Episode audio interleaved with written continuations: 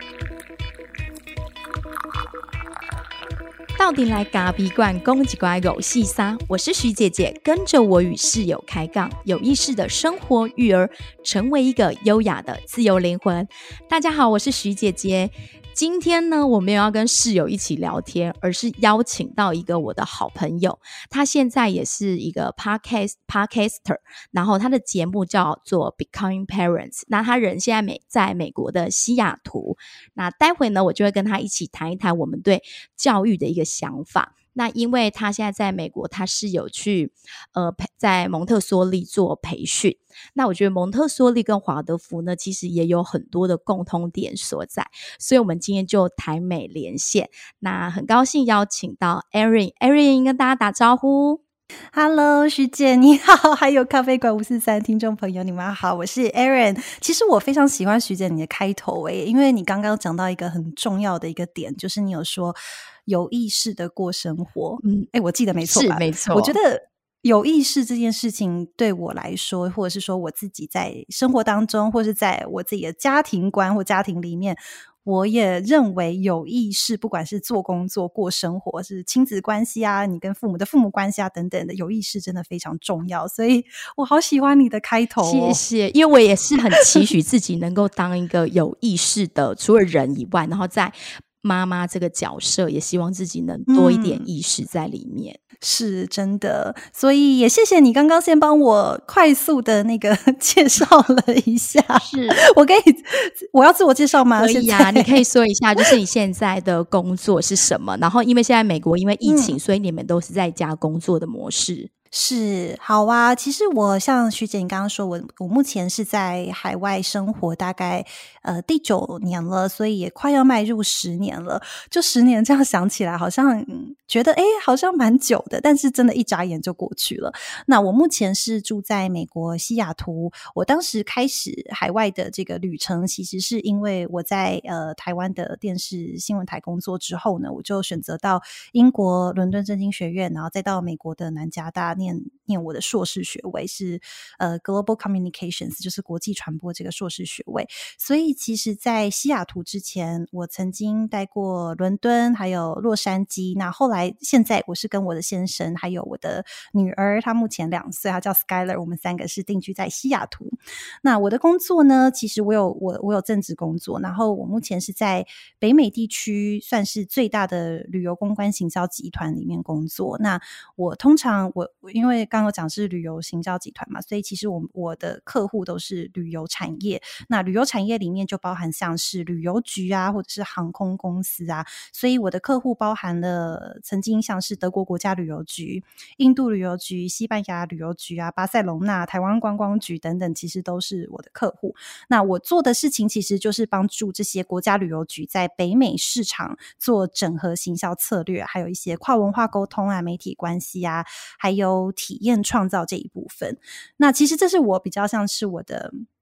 在美国一直以来，因为刚刚讲到我是念传播的嘛，所以算是我的政治工作跟我的专业的比较专业的一个项目。那我觉得刚刚徐姐有稍微讲到蒙特梭利的部分，其实。呃，跟蒙特梭利的缘分，其实是我因为女儿出生了，所以我就开始有这个机会接触到蒙特梭利这个教育方式。那当然，我自己我觉得我也从蒙特梭利里面学习到很多很多，包含心态面，然后更从那边开始认知到，其实蒙特梭利其实它不只是一个教养或者是教育方法，我觉得它对我来说，其实更多的是所谓的人生信仰跟哲学吧。所以就这件事情蛮。蛮触动我的，所以我就也花了非常多的时间在蒙特梭利这个方面做了蛮多呃专业性的补充，比如说像是我也参加。嗯，固定的会参加美国这边办的蒙特梭利相关的研讨会。那我自己目前是拥有国际蒙特梭利协会，就是 AMI 的零到三岁，还有三到六岁的那个助理教师认证。那我同时也有美国正向教养协会家长讲师的认证。那其实这些，嗯，可能刚刚是讲认证嘛，但是 anyway，我觉得它带给我的其实远远不止这些认证啦。就是我觉得它让我真的用了还蛮。不一样的角度去看，我看女儿的亲子关系，甚至是我自己去回头看我自己的一路的成长啦，或者是我自己面对教育这件事情，到底什么是教育呢？也许我们等一下会聊到，但是。Anyway，蒙特梭利我觉得对我来说是启发了我蛮多这一类型的面相。哇，很谢谢 Erin 的介绍。所以你刚刚说到，其实蒙特梭利有一些蛮吸引你的地方，包括一些人生的哲理的部分。你自己在人生的哲理的部分，你有体会到一些比较不一样吗？在你还没有当妈妈这个角色以前，跟当了妈妈这个角色之后，那蒙特梭利给了你一个什么样的人生哲理的看法？有没有印象中比较深刻的？我觉得，其实，在当妈妈以前呢，好像我想可能呃，maybe 很多 妈妈都是。那以我自己而言，我就是属于那种比较专注在自己事情上面的那一种人。就比如说，我对我的职涯也好，或者是说，因为其实在美国。老实说，我觉得在美国生活跟工作其实不是那么的容易。那那个不容易，其实包含了可能原本我也是在台湾长大的嘛，我也是后来念硕士学位的时候我到美国来，所以其实要跟本地的竞本地人竞争，我对我来讲其实需要付出蛮大的心力的。所以我不晓得会不会是因为这个环境的关系，所以我觉得一直以来我都蛮着重。Focus 在我自己职业方面的一种成长跟努力，那呃，我当然也很乐在其中。我自己觉得，我我其实觉得我是一个蛮注重呃自我成就、自我实践的人。其实我先生也是，真的。所以 anyway，所以你们两个都现在有了孩子之后，那这照顾的责任就是得落在谁身上？那你们怎么去分配这些事情？我跟我先生其实这很有趣哦，这就是其实除了刚刚徐姐你有介绍到，我有一个 podcast 节目叫做《不只是爸妈》嘛，呃，Becoming Parents，它其实讨论的是生命当中很多个角色的存在，但同时间其实我也有稍微在这过程当中，我有一个网站，然后那个网站的名字叫做“双薪爸妈的一百种生活实验”。那为什么讲双薪爸妈？其实双薪爸妈。很多人可能觉得他就是经济层面哦，可能就是双薪，但是其实双薪爸妈的背后，老实说，他是更是那个重点是在于，比如说我跟我先生就是双就是双薪的两个人，爸妈都很在乎自己的职业发展。那就以我和我先生举例好了，就是我们两个都很在乎职业发展，所以。当那么 care 职业发展的两个人在一起的时候，就加上有孩子，那个时间啊、精神啊，还有很多的事情，它是需要被去分配掉的。就是你再也没有办法那么着重在自己身上。对，所以我觉得在这个过程当中也是很有趣的，因为你刚刚提到说，那我们怎么分配？然后我觉得我和我先生其实。我觉得我们其实还算是蛮相对平等的，在付出，就对这个家庭或是对孩子的付出，就是几乎我回想的话，其实几乎很多的事情我们都可以做，呃，分工的。就是说，其实我们并没有每某一个项目是特别是谁在做，比如说，嗯，像可能我先生。蛮在意那个吃吃东西的那个品质，就他很在意吃饭这件事情，所以他对煮饭就还蛮有想法的。OK，然后我也可以煮，他也可以煮，然后可能他更在乎这件事情多一些，那也许他就煮的次数比较多。然后可能我做，比如说我 还蛮喜欢洗碗的，那我可能就洗碗比较多。但我觉得这是很 detail 的啦，就是生活上面的一一些部分。那我觉得可能心心理层面上吧。我就发现，其实，呃，我们俩的改变就是，现在我们的讨论的话题，呃，当然就不会只是我们两个人，还有很多的是包含是我们要怎么去 emotionally，就是所谓的在情绪上面互相 support 对方。这真的我觉得这件事情非常重要。是，我也觉得我跟我的室友常常也必须就是在这个 emotion 的部分，常常就像 emotion 很重要啊，真的。就算今天早上就是昨天孩子就半夜先吐了，我们家哥哥，然后大家就是忙着料理嘛，知道孩子吐的时候就是工程很浩大，开始要洗那些东西。那早上之后他就开始发烧，然后我们家爸爸就会，因为他就是很喜欢去找答案的人，尤其像孩子发烧这件事情，他也会想说，哦，我们是不是昨天大家去吹。风，然后吃了哪间餐厅，然后不适合他，他才会怎么样？这样子，是对。然后我们就会开始陷入在那个情绪当中。然后这时候我就会去点醒他说：“我们不是已经说好了，孩子生病是正常的，不要因为他生病就 是一直焦虑起来。嗯，对。所以像你跟李先生在家，你们两个又现在都是在家工作。那刚刚有提到说，你们现在目前的家庭生活的模式，然后你们又请了一个保姆，可以白天的时候帮你们照顾孩子，那晚上的部分都是你们两个。那如果像是陪睡的这种工作，也都是你们两个轮流吗？哦，陪睡这个工作，嗯，就我先生比较擅长。哇，天哪！你问我刚好都是他，太不可思议了。我很多的，只是刚好陪睡这件事情是他。那所以妈妈，你平常在家里，你觉得你在孩子心中，就是你通常扮演一个什么样的角色？我觉得我跟他还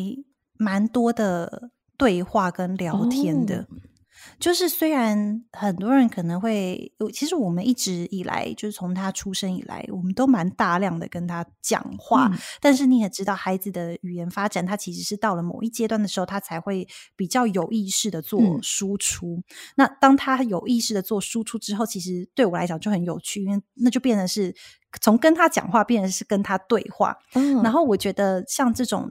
对话这件事情，这个角色，我觉得我好像就比较胜任，比较 比我先生还要会一些。因为说话真的是你非常擅长，但这时候我就觉得很有趣，因为你跟先生以前都是在台湾受教，因为先生也是台大毕业之后，硕士毕业才去到国外嘛。那你们现在两个人定居在那边，那对孩子的，你刚刚有提到说话的部分，那你们通常跟孩子是用什么样的语言？那你们比重上上如何去做分配呢？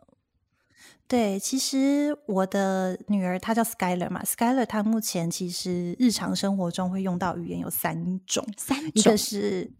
对，一个是英文，一个是中文，一个是俄文。哇，然后呃，俄文的关系是因为我的保姆她是俄国籍美国人，所以其实她会讲俄文、美跟英文跟德文，但是其实当时我们就是有意识的请保姆。呃，跟 Skyler 讲俄，就是讲第三语言啦，就讲俄文，德文也行，但是因为俄文保姆比较比较比较比较擅长因为毕竟是他的第一母语，所以他就是用俄文去跟 Skyler 沟通，所以那是他的，他们两个沟通的话，我们就用俄文。那我跟我先生的话，我们一个人会跟他讲英文，一个人会跟他讲中文，哦，所以。其实那就是为什么，其实现在 Skyler 它是三种语言都会用。那你有观察到孩子的一些，就是在语言上面，他是可以，就这三种语言，他都是有办法很自由的去运作吗？其实是诶，因为老实说，像呃，等下也许我们也会聊到，就是蒙特梭利的也有讲到，比如说零到六岁这个阶段，嗯。我想医学也是，医学上也是这样，就是小孩在这个阶段的时候，他其实是对于他所环境里面的任何事情，他其实是全部都会接受，很轻易、很容易的接收到他自己身上的。那当然，环境里面就包含语言，语言就是一个部分。所以，其实语言对他来说，他就像很自然，就像吸空气或喝水一样，他是很自然的就可以接收到。就是接受到这些影响性，嗯，这我倒觉得，因为像在我们，因为我们华乐福，我们孩子念的华乐福学校，其实是在比较中部，然后是靠海线的部分。然后很有趣的是，学校老师他们最主要对于幼儿园的孩子用的语言其实是台语。哦，对，因为他们说孩子其实以后要学中文是非常快速的，因为在整个大环境里，所以像在我们幼儿园里，老师对孩子唱的歌是台语的歌谣，然后说的也是台语的话，因为他们也就是也知道说一定要在这个时期把母语的部分可以让输入在孩子的生活里，这样子之后他才不会没有完全没有办法去接受台语。对，我觉得这就非常的棒，因为。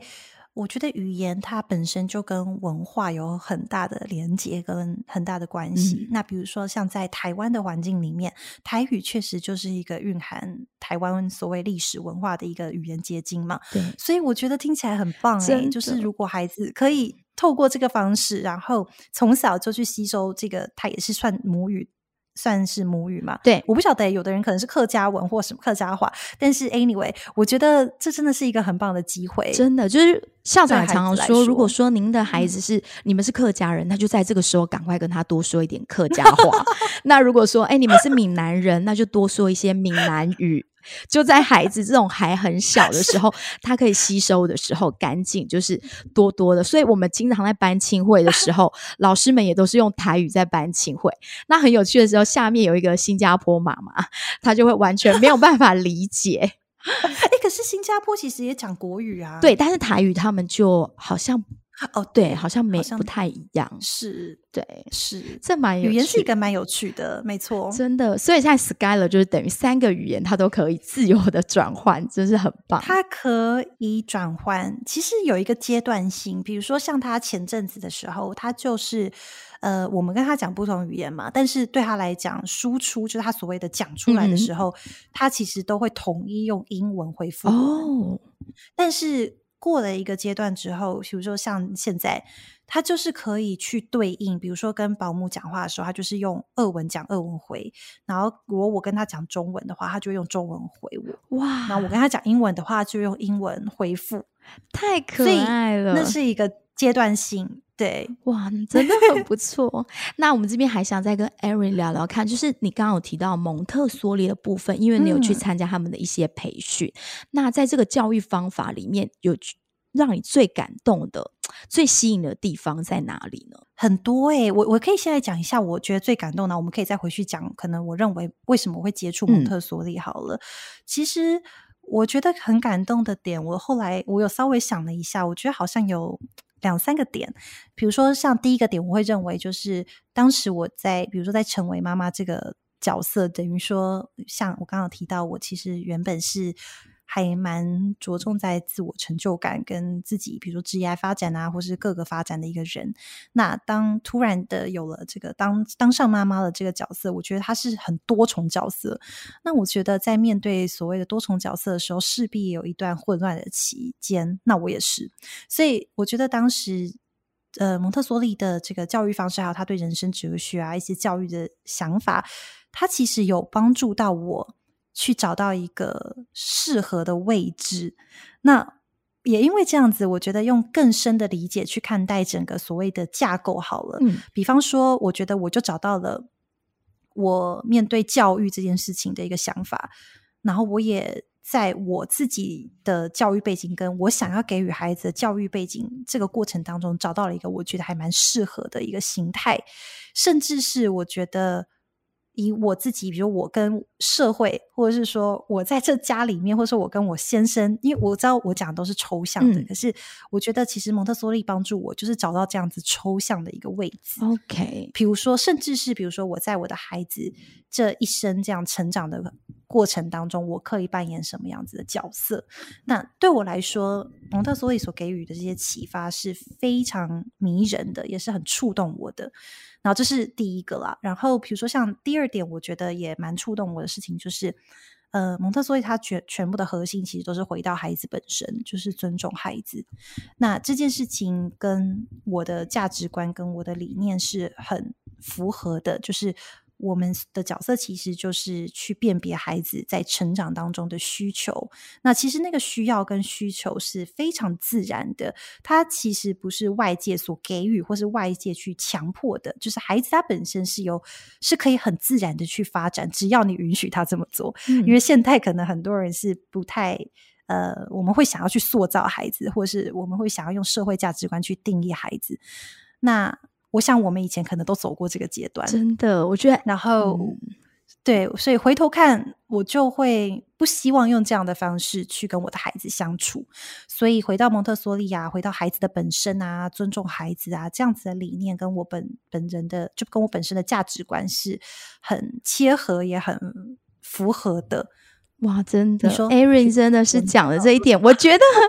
我觉得你说的这一点，我真的觉得很感动，因为我自己选择跟。体制内就是没有，不是像我们一般台湾我们过去的那样的教育环境的背景。其实很重要的一个原因也是，就是 Aaron 刚刚提到的，就是我们很希望在一个教育方式里面，是不是有另外一种可能？虽然我觉得以前我们在学校也是有被尊重到，但是我觉得那个尊重比较不是尊重我们的个人。个体的一个发展，所以可能等到我们现在回过头来，我们其实都蛮期待自己是一个可以尊重孩子的爸妈，然后也希望他们未来能有一个独立思考的能力，这倒也是我觉得蛮重要的。是是，我觉得这个点很。也时时常常在提醒我，就是就像你说的，其实以前我也没有觉得不被尊重，可是我觉得也许这个尊重的定义好像不太一样。就是呃，比如说像如果我们我下去看孩子的话，我其实会更期望我自己，也我也常提醒我自己，就是我希望我是尊重他作为一个人完整的一个人。当其实用这样子心态的时候，你很自然的，你就会去尊重他的需求，尊重他的发展。然后尊重他的选择。那我觉得，当然，孩子在你没有办法期待他一岁会做什么很厉害的 选择，或是甚至是十八岁了很有可能做错选择，对吧？但是，我觉得其实就是教育的一个意义，就是在这一路过程当中，我觉得是你如果期望你的孩子未来有独立思考的能力，那其实现在我们就可能要把这件事情纳入我们的日常生活，就是你要给他工具，你要允许他去练习，你要让他去。犯错也好，从当中去跌倒了再站起来都好，就是我觉得重要的重点就是说，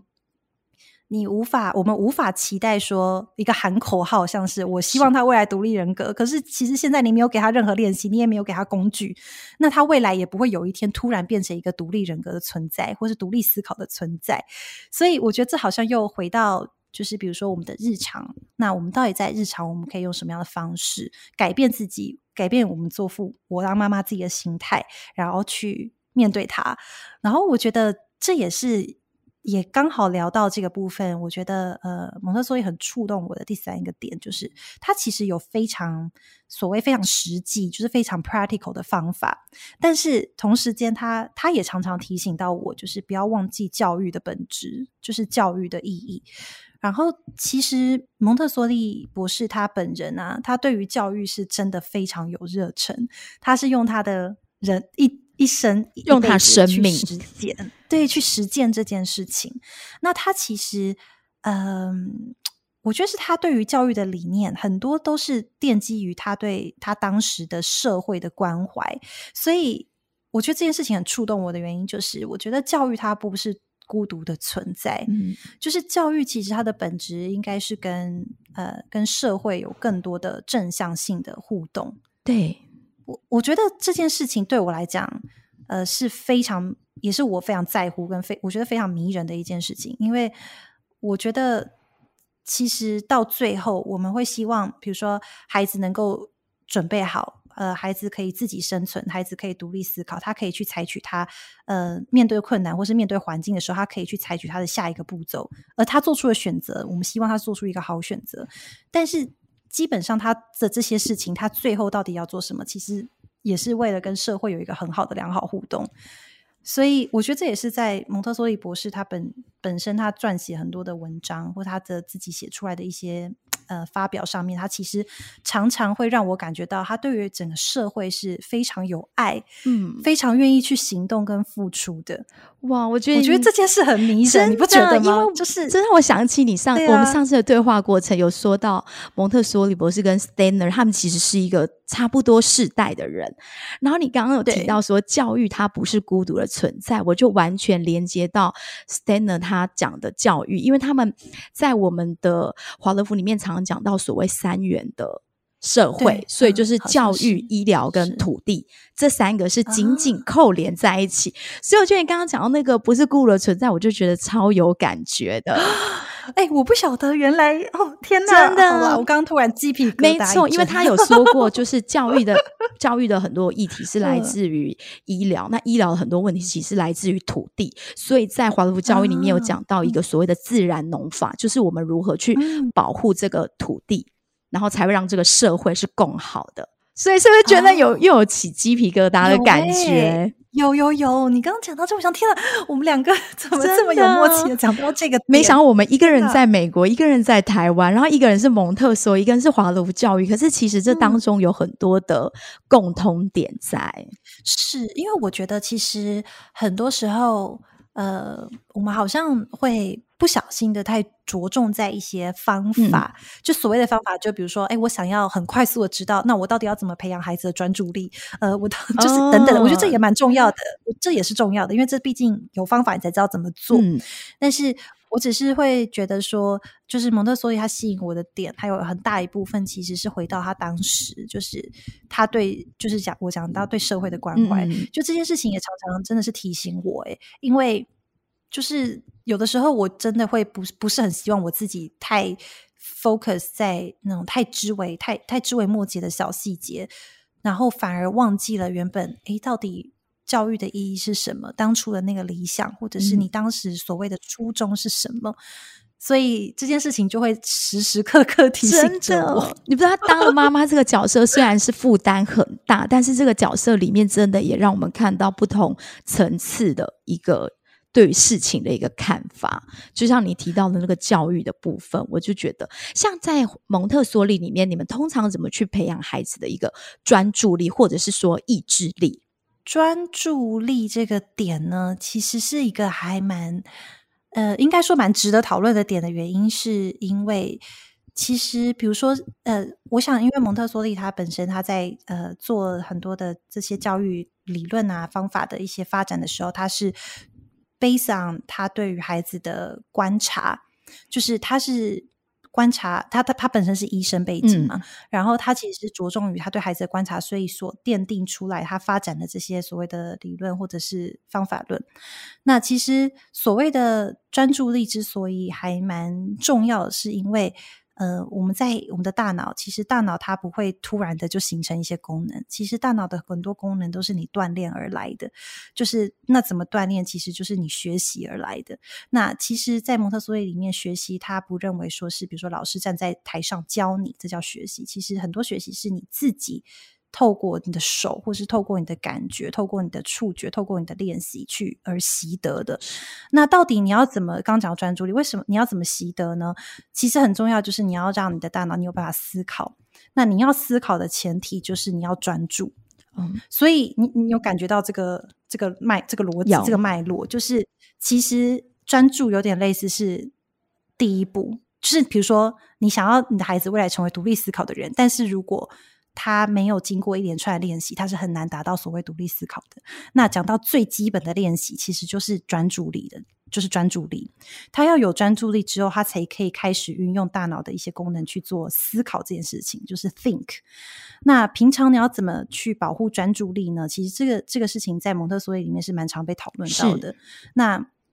包含嗯，其实有一些蛮实际的做法啦，就比如说，当孩子根据他的兴趣或根据他的需求去做出一个选择，比如说 A、B、C 有三个呃教具或三个玩具，他选择了 A 好了，那其实他会选 A，代表就是悲伤他的兴趣吧，他的需求。那其实以我们的角色而言，其实我们就尽量不要去干扰他。然后就是你不要说，哎，我跟你说，B 可能比较有用，B 比较好玩啦，你就玩 B，就是之类的。就是其实他做了什么选择，你你很简单，你就是尊重他。那你其实尊重他，就是一个保护他的他的专注力。嗯，这倒是真的。就是当他进入游戏的时候，尤其他已经深入到那个游戏的流当中，你就要让他自己进到那，所以不要去干预孩子正在游戏的状态。没错，就是你就是尊重他那个状态。那其实这件事情呢，说起来好像挺容易的，但其实我觉得当妈妈可能都知道，执行起来不不容易，因为你知道妈妈总是会有很多的意见跟想法，你就是很想要跟孩子说，或者是你看到他犯错，比如说他可能一个积木明明要放在三角形，他可能放到正方形，你是不是就会很想要，就是哎，我跟你说这不是三角形，这是正方形，你就会很想要下指导棋。指导其或者是帮助他，你会觉得是帮助啊，就是帮助他。但是其实呢，这些行为都可能是一个干扰。嗯，这因为他其实就已经在他专注的状态里，他专注里面，他其实可以自己去 correct，他可以自己去矫正他的。比如说，他摸了三角形，他透过他的触觉，他其实是有办法找到正方形的。就是你不用去急着告诉他，去急着告诉他。所以允许他有一些时间，然后尊重他的这个状态，其实是我们。平常最容易做到，但同时也是最难做到的事情。这真的是如此，所以真的要很有意识的去陪伴孩子。所以是，但这刚刚只是一个举例啦，就是我意思说，其实是很多地方很多时候都可以练习让他练习专注力的。但刚刚那个，我觉得是日常生活中最可以练习。这倒是，我记得像因为我们家小宝就是属于专注力比较没那么足够的，那他进到学校这半年来，因为他们有一个课程是所谓的蜡砖，又是很像砖头的那种蜡砖，因为他们的手指还没有发育完全，所以他们不是拿笔蜡笔在画画，而是拿一块一块的像蜡砖的东西。那我记得我们家弟弟就是常常是画个两三笔之后，他就想跑了，然后老师就会再把他轻轻的邀请回来说：“嗯，玉浩，我们可以再多画一点哦。”那老师后来就会跟我分享说：“呃，目前他可能在让他在画纸上可以再多画一点什么，然后就会陪着他一直画。”那我觉得那也是很细腻的一个专注力的陪伴，就是你哇，很对，就是你不会去教他画，但你会陪在他旁边。那如果他真的希望你画，你就是跟他画差不多的方式，就是学着他涂这样子。对，其实就是讲到专注力啊，我觉得也有。一个就是因为其实，在那个蒙特梭利的里面呢，哎，我们要不要先聊一下什么是蒙特梭利？可以哦，我觉得可以，你可以来简单的。那我们现在先请 Aaron 帮我们简单介绍一下蒙特梭利。好啊，其实我我觉得，当然刚刚有讲到我自己对于蒙特梭利让我很触动的点嘛。那我觉得从比较广的面向来看，就是他的教育理念。那从比较务实的层面来说呢，他确实也让我。在自己的亲子关系里面，感觉看到更多可能性。那我觉得它其实也是一个可以认识自己的工具，同时也是认识你的孩子的工具。那我当时其实，我先讲一下我怎么去就接触到蒙特梭利好了。其实当时我开始接触到蒙特梭利的时候，也是因为女儿的关系。她那时候大概十一个月大的时候，我就开始在研究自己家里面附家里附近的幼儿园。那我知道，像台湾幼儿园都要排队，对不对？对，之前现在比较好一点，因为现在 可能现在其实真的好一点，因为可能有准公托，然后所以幼儿园的整个数量其实好像就因为也少子化，所以我觉得现在倒没有像之前。我记得我们家哥哥，呃，五六年前刚出生的时候，确实是这样子。啊，因为像美国这里啊，我也蛮意外的。我当时也不晓得，就现在后来才发现，其实也是要排队哇！然后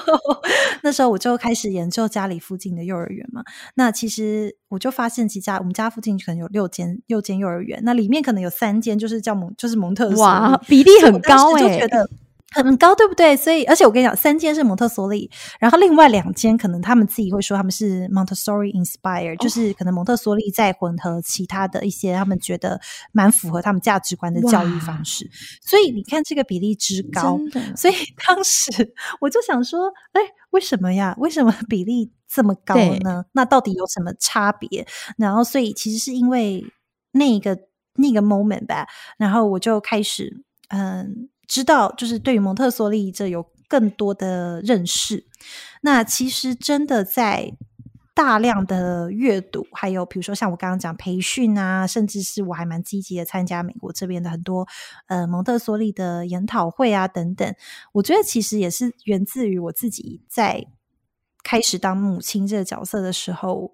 我觉得我还蛮挫折的，就是那时候。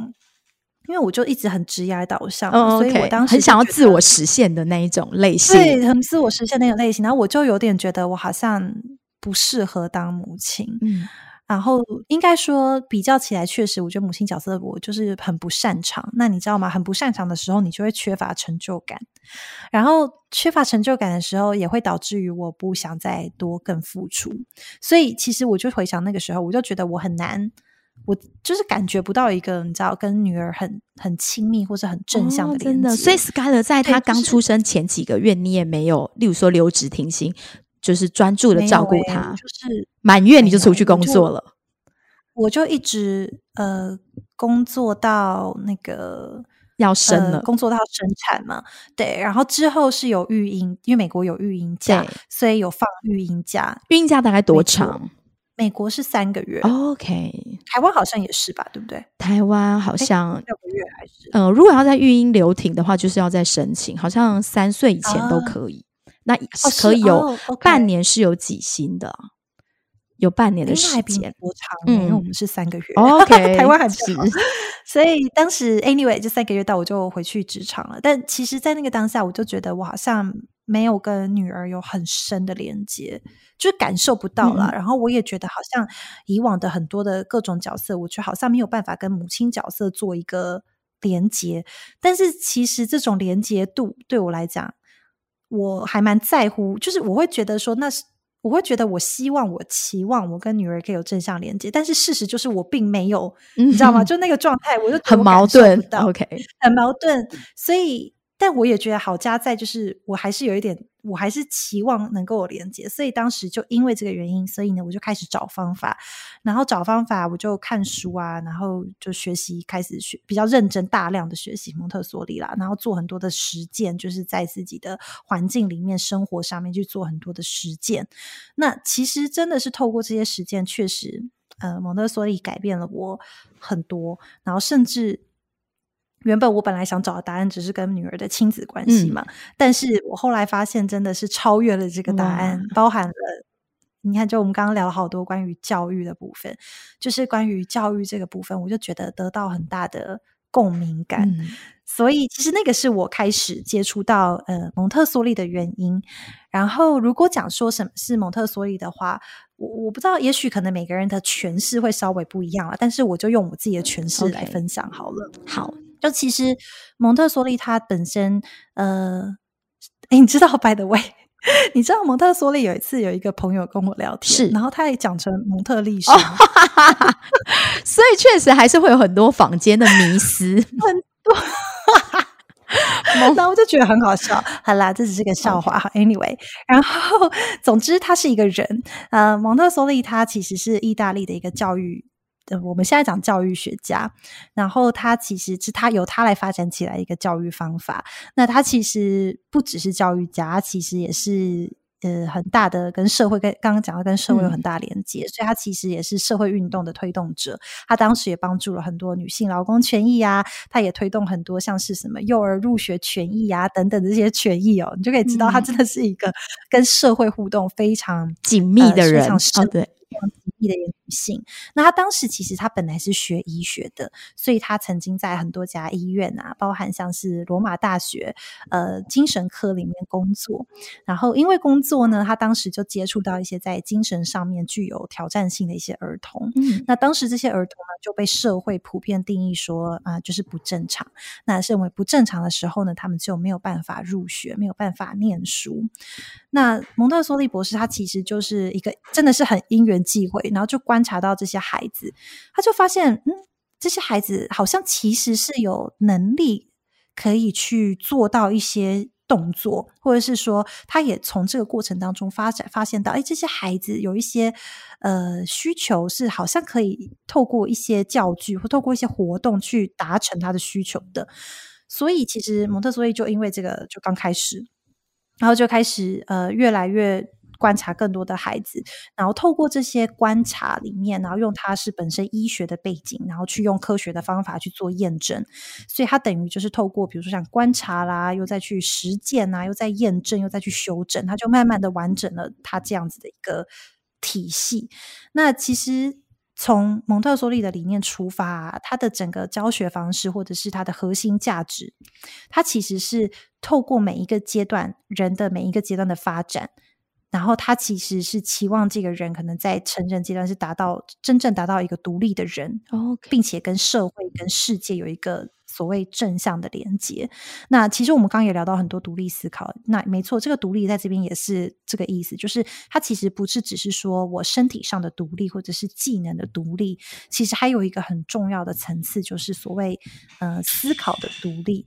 那用现在话来讲，就是独立思考能力。嗯现在这个词很红，对，那其实你看，他其实很久以前的人，呃，一百五十年前的人，但其实跟我们现在很多观念是蛮可以互相去去连接到的。那我觉得蒙特梭利他其实很，大家常常会在讲的就是，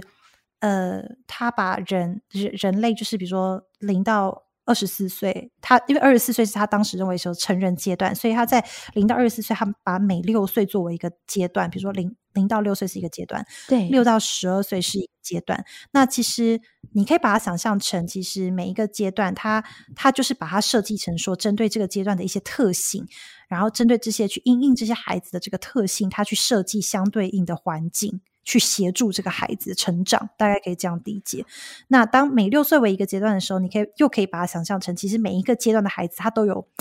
你把它想象成超能力好了，就是他每一个阶段他会拥有他独自很特殊的一些能力。比如说人类呢，他就嗯，比如说人类他就是。蒙特所以就发现到说，其实人类有一个普遍性的人类倾向，就是 human tendencies。嗯，那这个倾向其实包含像几个重点，比如说像是呃探索 discover，人就会很自动性、很主动想要去探索。比如说我们人就是会想要寻求所谓的秩序，不管是外在的秩序，或者所谓你身体内在的秩序，或者是沟通 communicate，你就会本能性的想要去沟通、去互动，或者是说像。自我自我追求完美，就自我完善，他们叫 self perfection，就是你会想把这件事情做到最好。就这些东西是蒙特梭利博士他透过观察孩子去找到说，哎，其实发现人类有这些共通特性。那这个特性呢，其实你就可以用这些，我们就可以用这些特性去观察孩子。比如说，像孩子可能某一个阶段，他特别。你有没有经历过一个事？就是孩子他特别觉得说，这个东西放在桌上，他就不想移到隔壁的椅子上，他就是想要这个东西放在这个位置。他有次序感很重，有对，其实这就是次序感。那其实就是所谓的 human tendencies。当你了解到他其实就有点类似孩子这个时期的一个超能力的概念，其实你就不会去纠正他，你就不会觉得哎，好像好奇怪，为什么他就是硬不让你就是。把东西放到别的位置，真的，你知道吗？就是其实工具去认识你的孩子。我觉得，我觉得你讲到这个超能力的词用的真的很有意思，因为有时候超能力是我个人真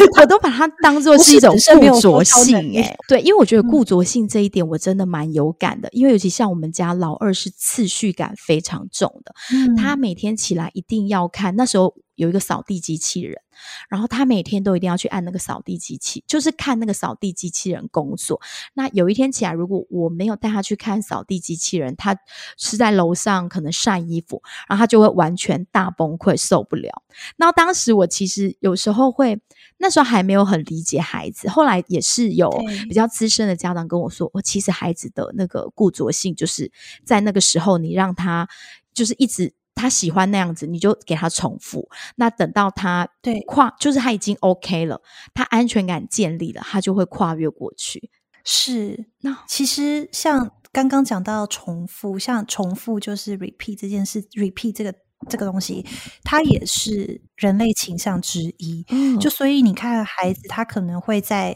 呃做 A 这件事，做这件事情，他可能会一直重复去做，重复去做。其实他也是在找寻一种所谓自己 self perfection，就是自己内在所认为的一个完善、完善、完美的状态。其实这些。我我觉得其实这些点就是两个层次，一个就是当然帮助我们更加认识孩子，就当我们有这些工具的时候，我们就知道为什么孩子是这样子，你就会认为你就会 support 他这个行为。但是像第二个层次呢，就是嗯，我觉得其实孩子在做这些事情的时候，他其实就是一个自我建构，嗯，他确实是需要透过这些东西。然后去慢慢的去从他内在那个 construction 去建构出来他的那个他的需求他的样子，所以这些东西我就觉得，哎，你看他其实就是一个超能力啊，因为他其实这些能力就是在帮助他自己成长，所以我就觉得，哎，这个点是其实 human tendency 也是在蒙特梭利会常常听到的一个词啦。嗯，那如果说刚。讲什么？每六岁为一个单位嘛？那像零到六岁啊，这个阶段其实还有另外两个词，我相信你一定有听过，也是蛮常会被讨论到的。我觉得也是算是孩子天生具有的超能力。第一个就叫做嗯吸收性心智，就是 absorbent mind，就是我们刚刚讲到，像语言它就是会无条件的所谓的接收。对，那其实，在零到六岁这个阶段。孩子是真的可以对他的环境是完全无负担，完全不需要任何的努力，他就可以自然而然的接收进来。其实我把它定义讲成超能力原因，就是因为其实如果你知道他的这个这个状这个吸收性心智这件事情的话呢，其实在这个阶段，你做我啦，作为妈妈的话，我可能就会比较 carefully，就是去 design 他的环境，嗯，就是比如说像。我们大大人讲话，大人之间讲话，比如说用字遣词，我们可能就会稍微注意一下，或者是你知道吗？就是这些很 detail 的东西，但其实都可以从生活当中，你可以把它想象成是一个工具去跟你的孩子相处。那还有另外一个词很常听见，叫做敏感期，就是 sensitive period。那敏感期它的顾名思义，就是孩子可能在某个期间，他就是特别对某个东西特别的执着，对，然后。其实这也是一个很好，对父母来说是很好的工具，因为当大家特别执着某件事情的时候，其实你完全可以利用这个机会，就是给予他关于这这种这个 pattern 或这个事情或这个类别的的的工作或者的活动去让他进行。其实这就是一个观察孩子跟 follow your child，所以你知道吗？就是你的你所给予的是符合他所需求的。哇，所以我就觉得。这两个词其实是很常被讨论到了，但它的脉络其实就是在我刚刚讲，就是蒙特梭利博士在 design 他的整个方法的时候。零到六岁这个阶段，确实是有这些特性。我我觉得他真的是把它拆解的很细。然后 刚刚这样整个过程听下来之后，我就觉得他真的是一个一个的把它拆解的很细。所以在自己的孩子身上，你看到了这样的现象的时候，你就可能会有一个对应的方法。然后，而且我刚刚觉得很有感触，就是你讲到那个全然性的吸收跟接收。我觉得在华乐福里面，他也常常讲到他我因为我们华乐华乐福的话是以七岁为一个单位，刚。模特所以是以六岁为一个单位，没错，有听着七岁单位，对，但其实就是差不多就是那个六到七岁，因为其实因应每个孩子的发展，他其实也不是制那么制式的说一定是六或七。那是没错，然后还有就是刚刚有提到个全然性的接受，在华德福教育里面就会说了，零到七岁的孩子是一个全然感官的，他的感官是全部都是打开的，对，所以所有的东西都会进入到他的感官里面去。那我们如何去保护孩子的感官？就是呼应你刚才说的，因为以前啦会有一个迷思，就是像长辈他们在顾孩子的时候，例如说孩子很怕吵，只要一点点很吵闹的声音，他可能就会醒过来，然后至少阿公阿妈就会说啊。还有些不告差啦，就是你再多给他吵一吵之后，他就不会那么怕吵了。后来我接触华德教育台，想说：天呐，阿妈不是这样子的，就是我们应该是要保护他的各种感官，不是要让他一直吵，吵到他就是接受了。那他其实不接受，应该说吵到他不觉得吵，是他已经把他的耳朵给关起来了。这就是 这个例子，好贴，好贴，好写实，好贴实。对，然后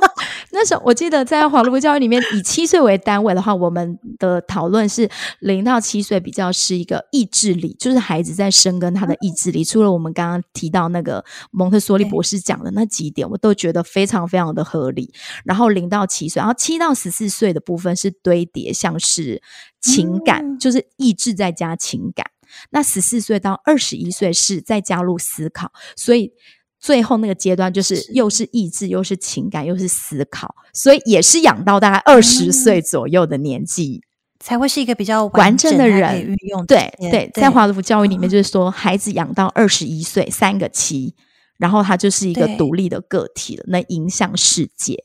啊！哦，你们其实真的是有很多异曲，就是很多异曲同工之妙。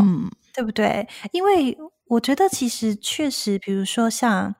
我觉得有一个点就是，比如说像房间很多都会讨论说，哎，蒙特梭利跟华德福，然后就会做很多的比较。其实我觉得比较是合理的啦，但是我觉得重点就是，我其实一直都会觉得说，嗯，今天也没有说今天你是华德福，你就要。呃，全然的华德，没错，你是蒙特梭利，就全然的蒙特梭利。我觉得最重要的其实还是是回归到自我的价值观，还有你在你的家庭里面你所想要建立的价值观。然后我我觉得呃，各个的那个方式啊等等的，我觉得只要就是你认为是 work，是是是你愿意接受，你可以接受的，我觉得都都就是可以多学。我觉得没有真的没错，对啊，因为其实。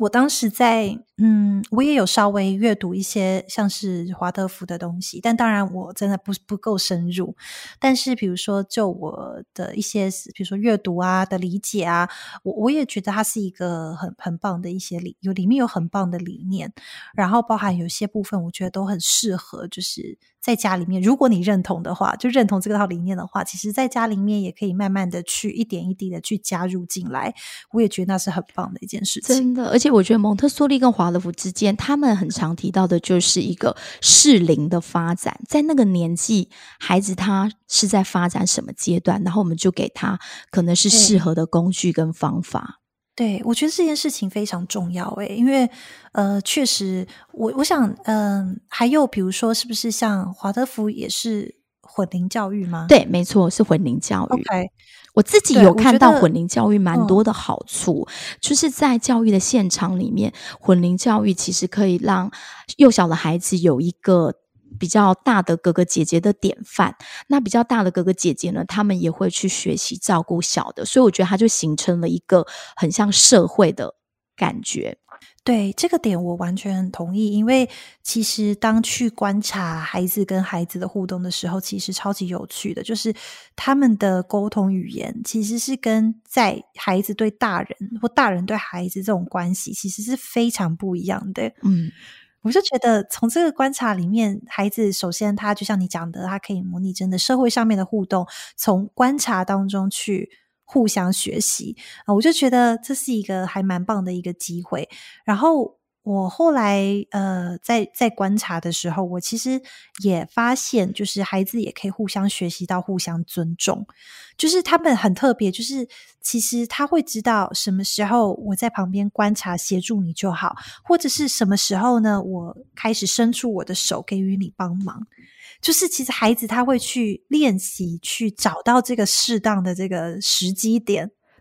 那我就觉得这是一个很好的事情啊，因为其实有办法找到这个适当的时机点，其实就意味着他懂得互相尊重。对，这个过程真的是，而且真的就是在教室里的大人要怎么去带领这些孩子，像他们一起在游戏的时候，你就会观察到，可能有的时候他们在游戏里也会有一些冲突，那大人怎么去就是。引导他们的冲突，通常在这个教育的现场，尤其像混龄，通常老师们不会在很快速的时候就介入孩子的冲突。那这也是我们在家里要练习的部分，就是让他们其实先去学习怎么协商。那只要不伤人、伤己跟伤物的这个范围底下，就让他们自己去协商。那我记得很有趣的时候，那时候老师有跟我们分享我们家的小宝，因为小宝他就是属于。呃，手脚期比较强烈的，而且他比较以自我，就是他对别人很容易就会很快速的就把手给伸出来。那他第一天去的时候，可能就是每一个哥哥姐姐全部都被他打了一轮。那打了你之后，大家就开始不跟他做朋友，因为他是里面最小的。然后老师就有说到，他说不能让这样的一个氛围很快在团体里面出现，所以老师就会开始跟他们引导说，我们可以怎么跟浩浩玩？那是不是说我们可以浩浩如果想加入的时候，浩浩要怎么跟哥哥姐姐说？浩浩要说